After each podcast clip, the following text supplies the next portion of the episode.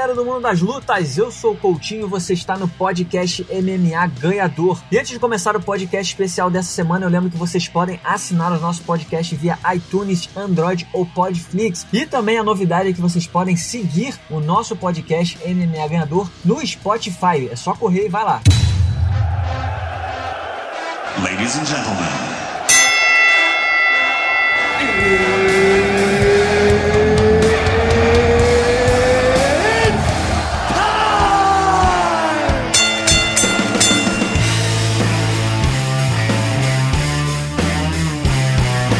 Galera do Mundo das Lutas, o convidado dessa semana é o Zeca Azevedo, repórter do Combate.com, que fala com a gente direto de Buenos Aires, na Argentina, onde acontece a estreia do UFC na cidade. O Zeca vai falar com a gente, ele está participando, ele está fazendo essa cobertura em louco lá direto da Argentina. Zeca, seja muito bem-vindo ao podcast MMA Ganhador. Obrigado, Coutinho, pelo, por mais um convite. Sempre um prazer estar aqui com você no podcast Ganhador. Estou é, sempre ligado nos podcasts e é sempre um prazer estar com você.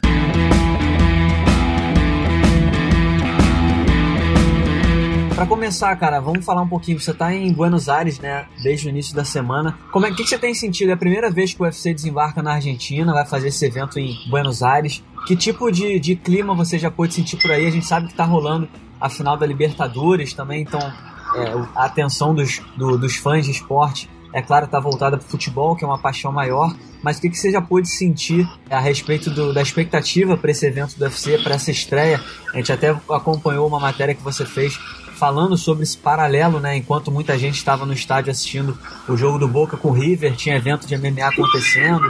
Que tipo de clima você está sentindo por aí? Então, eu cheguei aqui no sábado à noite, né? É, no sábado à noite cheguei bem tarde, já fui, fui pro hotel e depois saí para comer, peguei um Uber aqui e aí comecei a falar, a gente começou a conversar sobre o assunto. E, e, e, aí o motorista do Uber, quando eu falei que vim cobrir o UFC, aí ele tentou lembrar o nome do Santiago, mas ele não, não lembrava exatamente o nome, falou um nome um pouco diferente. É, então, assim, as pessoas aqui ainda estão começando a, a conhecer o, o, esporte, né? Ainda não é um esporte muito popular, pelo que a gente tem conversado na rua. E realmente cheguei no final de semana da final da Libertadores, qualquer assunto sobre esporte era sobre futebol, é, mas acabou calhando de, de, eu encontrar um evento de MMA acontecendo aqui na cidade no domingo. A final seria da Libertadores seria no sábado e acabou mudando por conta da, da chuva aqui. E aí eu era bem no horário, eu falei, cara, vou ver como é que vai ser isso. A liber, final Libertadores, Boca River, o maior jogo de futebol aqui do país e um evento de MMA acontecendo ao mesmo tempo. E quando eu cheguei lá, tava casa cheia. Achei que estaria vazio, mas estava casa cheia, obviamente, né? Parente, amigos, não era um evento pago nem nada, é um evento mais de academia mesmo, mas casa cheia, uma pessoa ou outra assistindo a final no celular, um ou outro com a camisa do, do River mas me chamou muita atenção isso, o fato de que tinha um evento de MMA acontecendo na hora da final da Libertadores aqui em Buenos Aires, a 18 quilômetros da Bomboneira, mas estava todo mundo fissurado na luta, acompanhando ali, então foi, foi bem interessante isso. Mas o, o que eu tenho sentido aqui é que o UFC, o MMA ainda é um esporte que, que precisa crescer muito, né? As pessoas ainda não popularmente as pessoas ainda acompanham muito pouco. Então, e a expectativa de, de quem está vivendo, de quem está nesse meio, é que a chegada do UFC aqui possa realmente alavancar o MMA na Argentina. E Zeca, a gente fica pensando o que, que, que tipo de, de, de, ações do UFC podem alavancar esse crescimento. Né? A gente sabe que são vários fatores, né?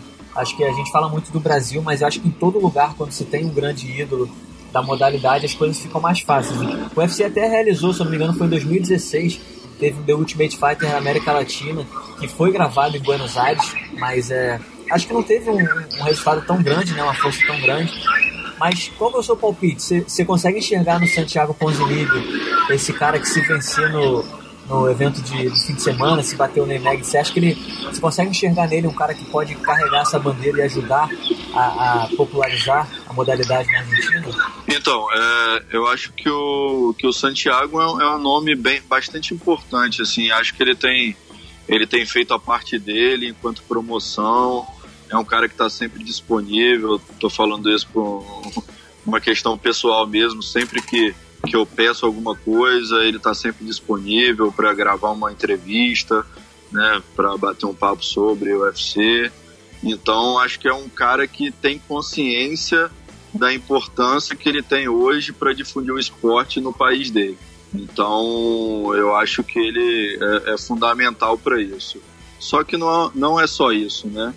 É, ele é o principal ídolo, não, não tem dúvida. Agora, pre, outros lutadores precisam chegar, né? O card vai ter três argentinos, o Guido Canetti é um deles, é, que é conhecido aqui como Ninja Canetti, né? Ele mora aqui na Argentina, então isso também é muito importante. Ele tem uma relação ele tem uma relação muito próxima com o público argentino. Então isso também é importante. O Santiago hoje mora na Flórida, nos Estados Unidos, treina na América Top Team, está é, tá um pouco mais distante. Mas então esses lutadores, né, é, estando aqui mais perto, isso é, é bem importante para difundir o esporte aqui e tal. Agora, Zé, com uma pergunta. No, no, no Brasil, quando o MMA começou a chegar com força, a gente viu muitos lutadores é, levantando bandeira de, dos seus próprios clubes, né? A gente teve lutadores patrocinados por clubes, teve é, é, o futebol meio que chegando junto. Até talvez como forma de ajudar a popularizar os lutadores trazerem o público do futebol. Nesse momento que está rolando Libertadores também, você consegue, você acha que pode acontecer alguma coisa do tipo? Você vê alguma coisa nesse sentido? Talvez o lutador declarando torcida por algum, algum clube ou alguma ação de marketing que também pega esse lado do, o evento do UFC? Alguma coisa nesse sentido você tem visto por aí? Então, né, é, pra, propriamente uma ação eu, eu não vi acontecer. É, o Guido, por exemplo, é torcedor do Boca, ele postou algumas coisas da final no, no, nas redes sociais dele, mas não, não vi uma contrapartida, né? Nenhum clube tentar associar também um jogador a ele e tal. Mas, por exemplo, na, nesse evento que eu acompanhei no domingo, é, tinha uma equipe é, chamada La Boca, La Boca Boxing Club. É, e eles são né, do bairro do Boca Juniors. É, então tem, tem ali uma relação que, que eu acho que pode ainda crescer. Mas realmente eu não vi efetivamente é, nenhum clube local fazer alguma promoção com algum lutador. Mas eu acho que tem espaço para isso, como você falou. Acho que é uma boa oportunidade para todo mundo.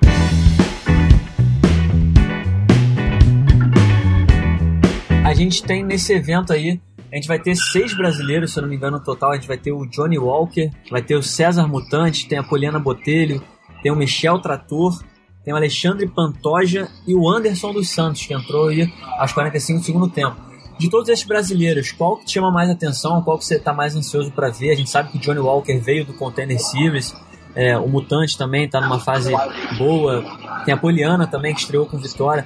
Qual, quais desses brasileiros te deixam mais empolgado aí para esse UFC argentino? Olha, a expectativa é grande mesmo para a gente ver o Johnny Walker em ação, né? Ele, ele ganhou a vaga aí no Contender Series Brasil e, e realmente fez uma apresentação muito boa. Ele vai enfrentar o Khalil Rountree, que é um cara que também que vem numa fase boa, teve um, um início difícil ali no UFC, um cara que enfim, ficou conhecido por, por ter dado knockdown aí no Anderson Silva num treino, mas enfim, vai fazer a terceira luta mais importante da noite, é uma estreia e a expectativa é bem grande em cima dele. Agora, a, a novidade é que ele vai representar o Reino Unido nesse evento. Ele pediu o UFC para representar o Reino Unido porque ele mora em Londres, né? Ele, uhum. ele treina lá e, e aí conversando com ele ele falou: bom, eu preciso estar tá dando uma moral para quem me ajuda no dia a dia, né? E isso eu tenho lá fora. Então, enfim, é um brasileiro que vai representar o Reino Unido. Então, estou na expectativa grande de vê-lo em ação. É, eu queria pontuar também o, o Alexandre Pantoja, é, vai ser um lutador do peso mosca, uma categoria que, que, que a gente noticiou que, que vai acabar no UFC. E conversando com ele, eu senti nele uma gana muito grande assim de mostrar realmente o valor dessa divisão para o UFC. Né? Acho que ele vai entrar imbuído dessa, desse desejo de mostrar que o peso mosca tem o seu valor, entendeu? Então também eu estou na expectativa de ver como é que vai ser a apresentação do Pantoide. Zeca. Então, já que você levantou essa bola aí, vamos falar um pouco desse assunto, porque a gente teve, como você bem falou, vocês no combate.com anunciaram na última semana.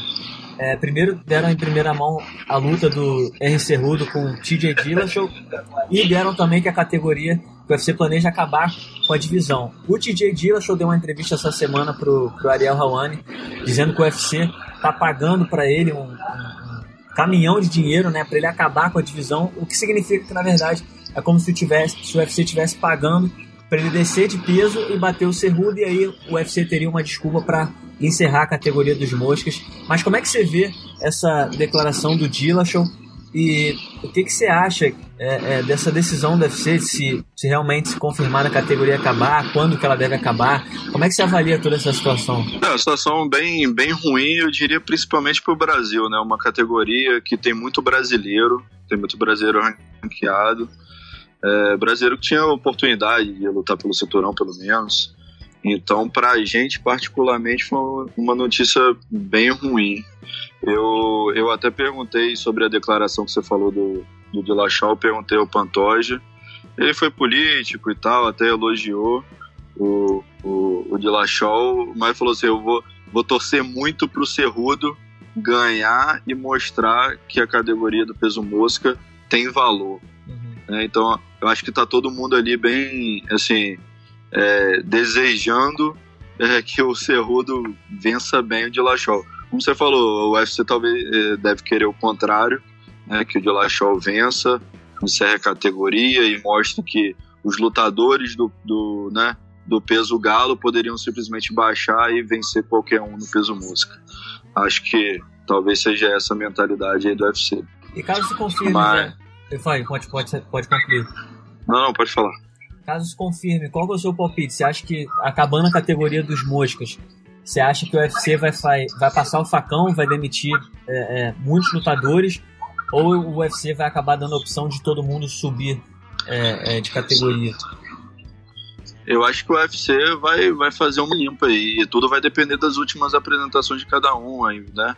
É, por exemplo, se a gente tem um Pantoja aqui agora, eu acho que a depender do resultado nessa luta, o UFC pode ou não querer mantê-lo, entendeu? Uhum. Então, acho que a, o destino da maioria, acho que é a demissão. Vai depender realmente do, do, do que o UFC vislumbra de cada um num, numa possível subida para o peso galo, entendeu? Não é simplesmente todo mundo, ah, se você está aqui no peso mosca e basta você querer aceitar subir o peso galo que a sua vaga está garantida Acho que não vai ser por aí. Acho que vai ser uma, uma questão que o UFC vai avaliar caso a caso se o lutador tem. Se realmente vale para o UFC mantê-lo numa categoria acima daquele luta.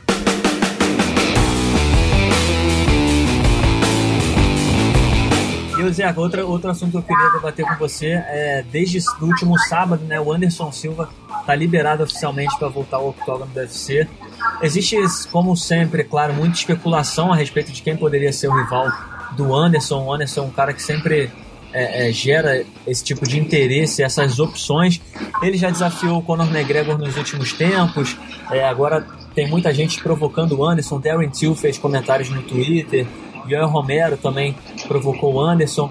Enfim, qual é o seu palpite? Você acha que o Anderson ele volta para a categoria dos médios mesmo? Ou você acha que ele pode acabar fazendo alguma super luta por aí? Eu acho que o desejo dele seria fazer super lutas, né? É, que aí ele consegue, assim, a, acho que ele escapa também de pegar o, o é, campeões, um pessoal mais novo, que está realmente numa outra fase. Né? O Anderson, de fato, está numa descendente. É, então acho que o, que o desejo dele não é enfrentar, sei lá, um Romero da vida que desafiou. Acho que não é, acho que não é o caminho para o Anderson nessa altura da carreira. Acho que ele já desencanou de título. Óbvio, se o UFC botar na mesa uma oportunidade dele disputar o cinturão, óbvio, ele, acho que ele agarraria. Mas não acho que esse ele não está preocupado com isso. Acho que o Anderson está ciente de que o momento é outro e por isso desafiar o Conor, é, enfim, desafiar, sei lá, um Saint-Pierre da vida. Acho que esse é o, esse é o desejo dele, fazer dinheiro também. Essa, já tá aí nas últimas lutas. Essa luta contra o Conor eu acho uma picaretagem, né? Pô, não tem nem categoria pra luta acontecer. É, é, ele, ele mesmo gostaria de fazer essa luta num peso casado, né? Ele falou ali tentar encontrar um, um meio termo entre os dois. Mas assim, o UFC, eu não, eu, eu não me lembro, o UFC de fazer isso. Um peso, se tal faz um peso casado, se um lutador não bate o peso, o outro aceita para confirmar a luta pro evento.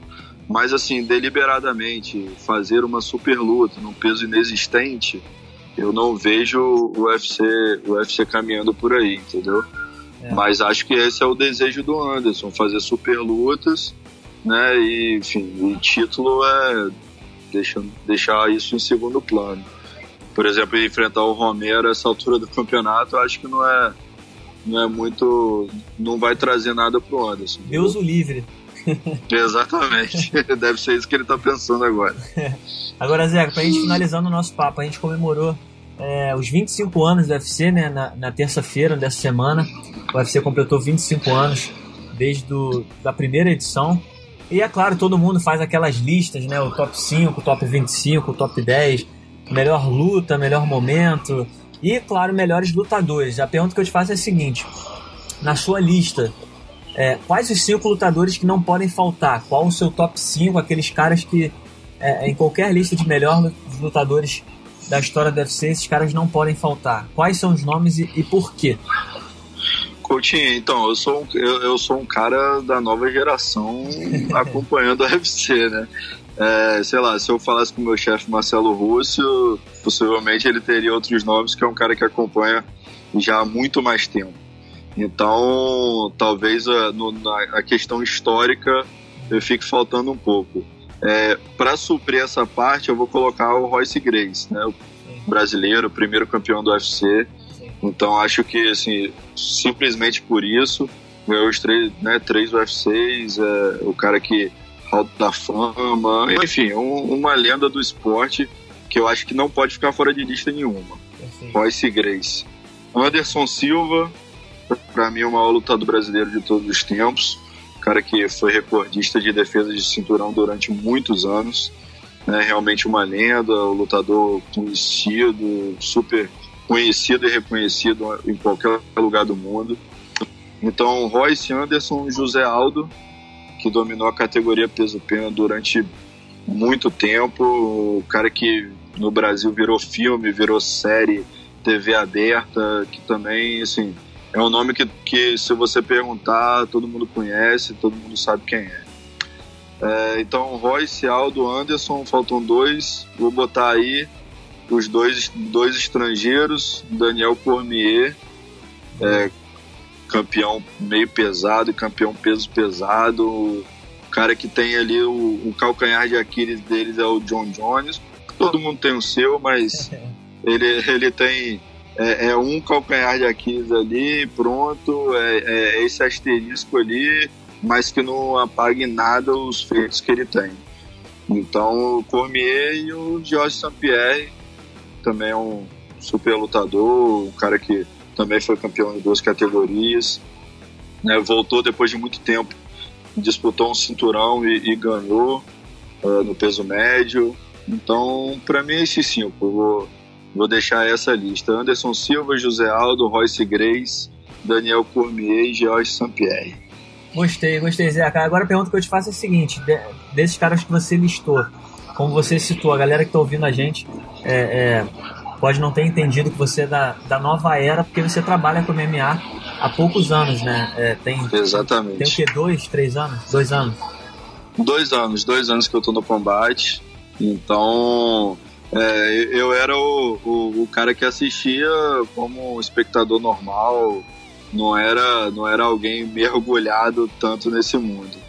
É. Então, por isso que muita gente que fez história aí, desde o Royce pra cá, é, não vi lutar, não acompanhei. Então, por isso que eu escolhi esses cinco aí. Mas mandou bem demais na lista, Zeca. Mas a pergunta que eu te faço é a seguinte: nesses dois anos, você conseguiu ver de perto algum desses caras? E caso não tenha conseguido, qual desses você gostaria mais de ver num evento, seja em cobertura ou como fã, mas pudesse ver ali de perto?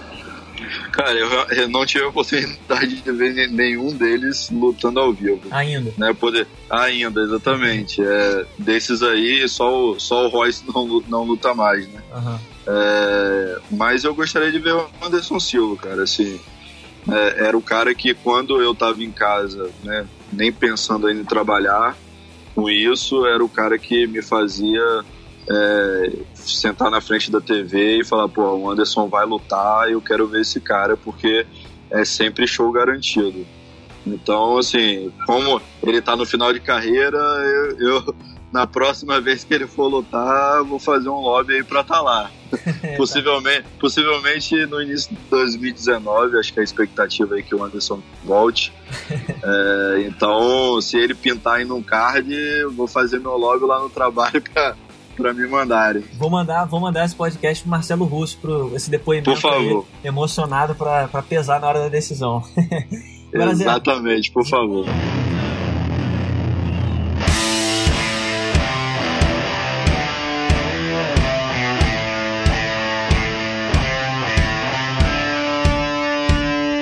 Zeca, para fechar, a gente tem na luta principal do UFC Argentina, só voltando um pouquinho. Para fechar, queria só que você desse seu palpite. A gente tem aí Neo Magni contra Ponzinibbio. O Ponzinibbio tá numa fase melhor, né? Vem de seis vitórias consecutivas, mas o Magni também tá melhor posicionado até que ele na categoria. O Magni é o oitavo e o Ponzinibbio é o décimo no ranking oficial dos meio médio. Mas queria saber o seu palpite. O que, que você acha que acontece na luta? Quem que você acha que vence? É, meu palpite vai ser um nocaute aí do Santiago Ponzinibbio.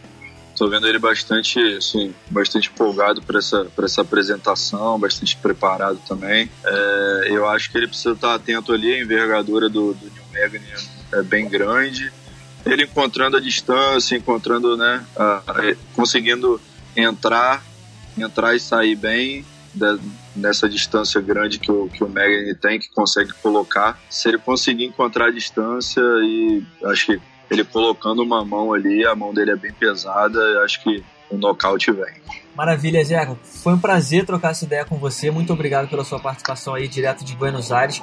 E quem está ouvindo a gente, é claro, acompanha o trabalho do Zeca lá no combate.com, que ele está trazendo tudo que está rolando direto lá do UFC Argentina. Zeca, muito obrigado. Obrigado, Coutinho, mais uma vez pelo convite. Prazer é todo meu, estamos sempre à disposição. Então tá aí, esse foi o Zeca Azevedo do combate.com que está falando com a gente direto de Buenos Aires, onde acontece nesse fim de semana o UFC Fight Night, que marca a estreia do UFC na Argentina. Muito obrigado pela audiência, espero que vocês tenham gostado de mais uma edição do podcast MMA Ganhador e eu volto na semana que vem. Até lá!